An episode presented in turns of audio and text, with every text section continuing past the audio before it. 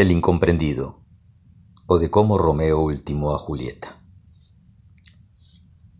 Los rayos del sol recién nacido iluminaron con desgano la casucha de madera y chapa. Escondiéndose detrás de las montañas de basura, el astro rey había evitado, al menos por unos minutos, tener que alumbrar tan desagradable paisaje. En la cuadra 8 de la sección 25 de la Villa Misericordiosa, un barbado hombre casi en harapos, sumergido en una angustia indescriptible, se despedía de su ser más preciado. Arrodillado junto al sucio catre de lona, enjuagábase una lágrima con la mano izquierda, mientras con la derecha peinaba tiernamente la cabeza de ella.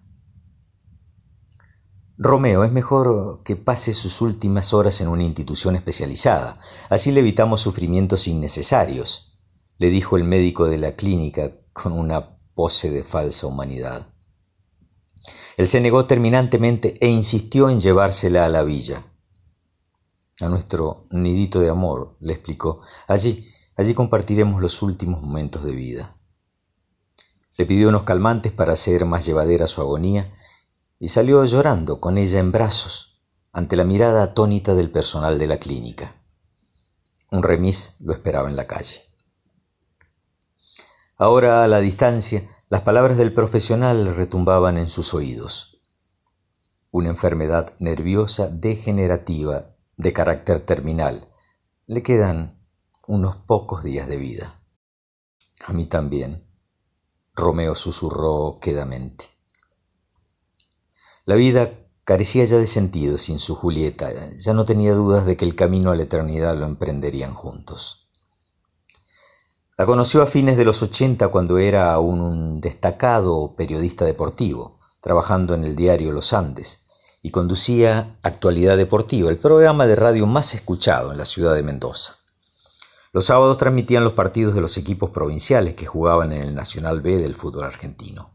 Tenía por entonces unos 40 años y todo el éxito y el reconocimiento al que alguien puede aspirar en este tipo de trabajo. Solo un lado de su existencia estaba totalmente desatendido, el de sus sentimientos. Soltero empedernido, nadie le conoció nunca una novia.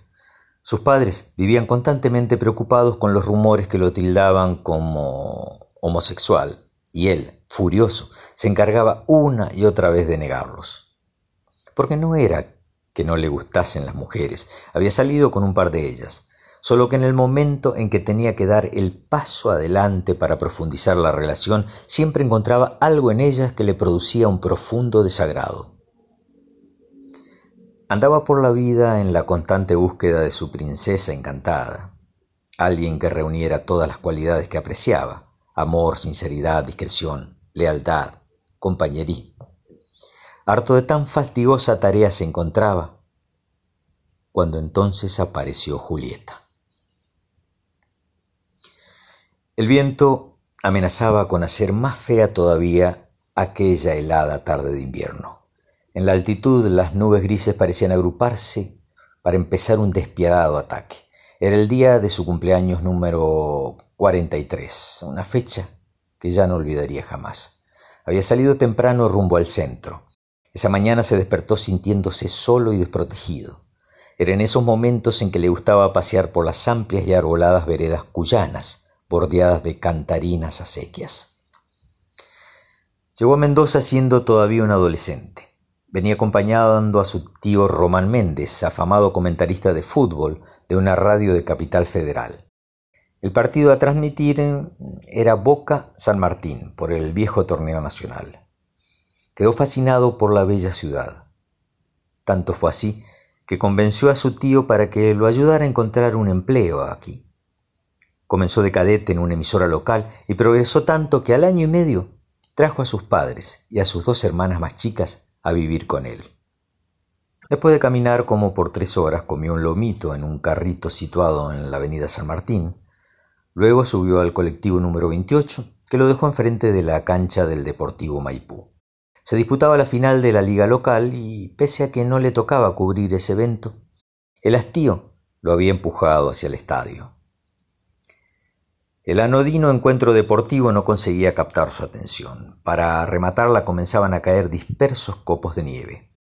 Se puso el gorro de la campera impermeable forrada en corderito y prendió hasta el último botón de su alto cuello. La mirada comenzó a pasearse por las semipobladas tribunas. Cuando estaba aburrido, cada vez era más frecuente este sentimiento, le gustaba realizar un juego mental. Ubicaba a los espectadores que le parecieran más interesantes, generalmente un núcleo familiar de cuatro a seis personas, y trataba de adivinar la relación que existía entre ellos. Si el tedio del partido lo permitía, les terminaba asignando edades, posibles oficios y demás atributos que se pudieran deducir de sus simples apariencias. Nunca se imaginó que sus suposiciones podrían tener tal grado de certeza hasta que conoció a una familia a la que alguna vez había etiquetado. De diez predicciones, acertó siete, hecho que lo dejó más que complacido. Estaba en esos menesteres adivinatorios cuando vio a Julieta por primera vez. Se hallaba sentada en el medio de dos niños rubios, a los cuales demostraba su cariño constantemente.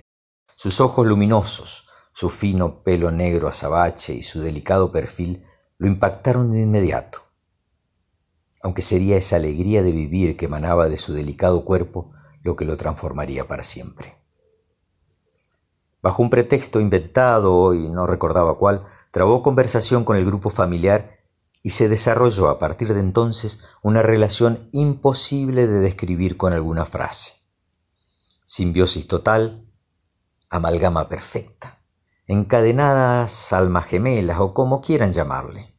Ella era extremadamente joven y los padres y hermanos de Romeo se opusieron de inmediato a este vínculo. No entendía por qué, si fueron ellos los que insistieron hasta el hartazgo con que debía conseguir a alguien que lo contuviera y le diera todo el cariño que necesitaba. A primera vista, para la mayoría de la gente, existían diferencias irreconciliables entre ellos. Romeo era consciente, mas no le importaba. Una era la edad, otra el tamaño. Julieta lucía diminuta y frágil junto a sus casi dos metros de altura. Se sumaba también la parte económica. Ella venía de una villa miseria, y él era dueño de una pequeña fortuna, producto de haber invertido sus ahorros en exitosas transacciones bursátiles. Ni siquiera todas estas divergencias justificaban el accionar de sus progenitores, quienes habían llegado al extremo de sugerirle que se hiciera tratar con un psicólogo, o peor aún, que se internase en una clínica psiquiátrica. Tampoco comprendía la actitud de su jefe que tanto en el diario como en la radio le recomendaban diplomáticamente que se tomara unas largas vacaciones, sin goce de sueldo. En síntesis, todos estos contratiempos solo sirvieron para unirlos más y motivarlos en esta cruzada de amor que estaban llevando a cabo. Cuando todos los caminos se fueron cerrando y la sociedad pacata y conservadora les dio la espalda, cuando su familia se negó a recibirlo, si iba con Julieta, cuando sus sobrinos les prohibieron ir a jugar a su casa. Acabó por comprender que su adorada Mendoza ya no tenía lugar para ellos. Sacó la plata del banco, vendió todo lo que pudo y se despidió de las únicas dos o tres personas que aún lo saludaban al cruzárselo por la calle.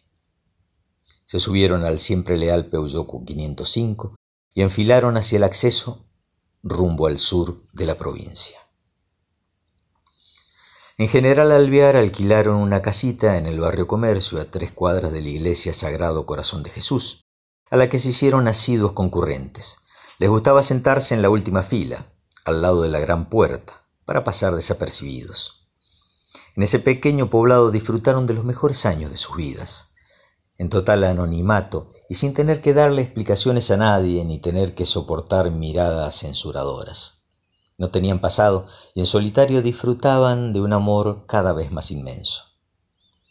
La luna alvearense los siguió noche a noche mientras caminaban por las riberas del río Atuel, y el estadio del Club Pacífico los acogió los domingos cuando se disputaban los partidos de la Liga Sureña. Nadie supo de ellos en la gran ciudad. En el ambiente periodístico se preguntaban qué se habría hecho del gran Romeo Méndez, el mejor relator del fútbol que hubiese pasado por aquellas tierras.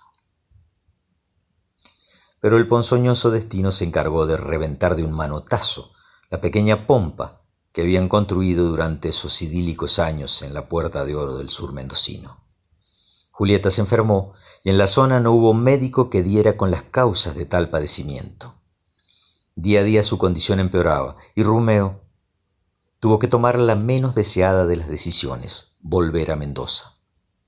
Económicamente quebrados, pero con el orgullo intacto, se fueron a vivir a la villa de donde ella procedía. Con unas chapas y unas cuantas tablas construyó una pieza y puso de puerta una vieja frazada. La plata que le quedaba la invirtió en pagar la clínica en la que internó a Julieta, la mejor de la ciudad. Cuidó que nadie se enterase de su regreso, aunque la larga barba y su aspecto de completo abandono favorecieron la tarea. La pobre respiraba cada vez con más dificultad. Cada exhalación iba acompañada de un gemido de dolor. Hacía unas diez horas que estaba inconsciente y se veía claramente que el final estaba cerca. El hombre había previsto todo. Se levantó con dificultad y buscó una maleta marrón ubicada bajo una destartalada mesa de plástico. Sacó un pequeño frasco con una etiqueta escrita en manuscrito que decía arsénico y tenía la típica calavera que simboliza las sustancias venenosas. Vertió el contenido en dos vasos por igual y volvió con uno de ellos a donde se encontraba el ser moribundo. Lo inclinó con cuidado apoyándolo sobre la lengua de Julieta y se lo hizo tragar a la fuerza. Inmediatamente se bebió de un solo sorbo lo que quedaba y se tendió a la vera de su amada mientras la abrazaba con una dulzura infinita. Las primeras sombras del atardecer los envolvieron al mismo tiempo en que se los llevaban las parcas. Diario Los Andes, martes 25 de febrero. Extraño suceso en Villa La Milagrosa. Ayer lunes, en horas de la mañana, fue encontrado un cadáver en una precaria construcción de la cuadra 8, sección 25 de la mencionada villa. El individuo, sexo masculino y aproximadamente 60 años de edad, murió presumiblemente debido a la ingesta de veneno. Se encontró un frasco con restos de arsénico tirado a los pies de la cama. Aún no se ha podido identificar al occiso, pero todo indica que se está en presencia de un claro caso de suicidio.